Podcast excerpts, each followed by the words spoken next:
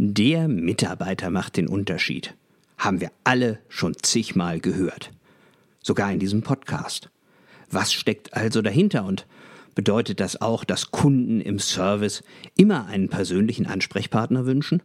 Sollte man also immer mit einem Menschen sprechen können? Eigentlich ein gutes Thema für unsere gemeinsamen vier Minuten. Mein Name ist Nils Hafner und ich bin euer Edutainer in Sachen Kundenmanagement.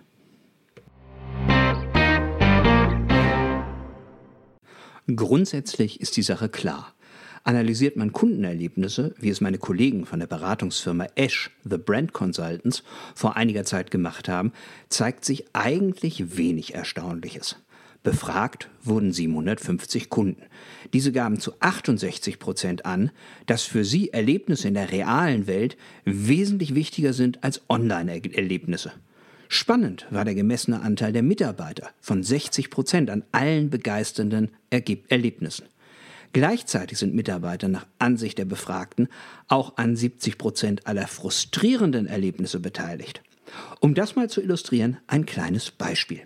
Wenn ein System nicht funktioniert, ist das zwar ärgerlich, aber in den allermeisten Fällen noch kein frustrierendes Erlebnis für den Kunden. Dazu wird es erst wenn man die Hotline anruft, minutenlang wartet und der Mitarbeiter mit einem Ton zwischen genervt und vorwurfsvoll sagt, da kann ich ja wohl auch nichts machen. Ein anderes Erlebnis könnte es sein, anzurufen und vom Mitarbeiter empathisch zu hören, ich verstehe, dass Sie das wirklich nervig finden. Dürfen wir Sie anrufen, sobald das System wieder funktioniert, oder möchten Sie vielleicht, dass wir das für Sie eingeben? Ein Tusch für das Beispiel.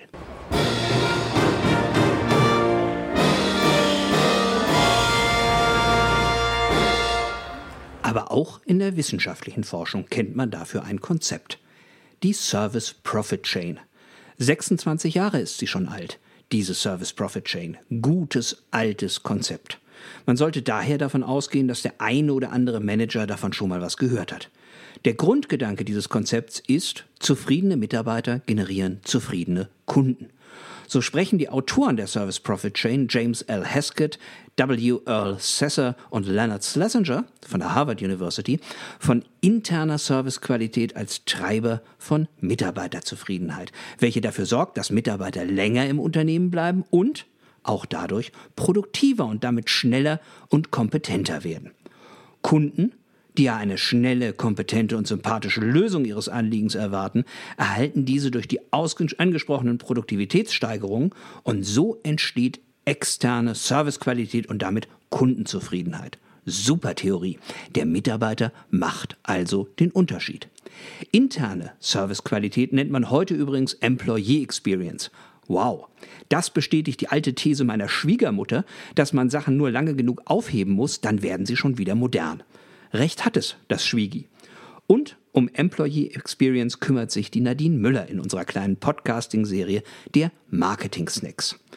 Bedeutet das alles also, dass Kunden immer mit einem Mitarbeiter im Customer Service reden wollen, wenn sie ein Problem haben? Naja, populistische Umfragen sprechen dafür. 90 Prozent der Menschen würden lieber mit einem Menschen als mit einem Bot sprechen, habe ich neulich in einer Tageszeitung gelesen. So ein Murks. Denn 100 Prozent der Menschen wollen einfach erstmal irgendein Problem gelöst haben. Und dabei ist es ihnen vollkommen schnurz, Latte, piepegal, ob das ein Bot oder ein Mensch für sie erledigt. Hat ein US-amerikanischer Forscher namens Matt Dixon herausgefunden. Und das bestätigt auch meine eigene Forschung.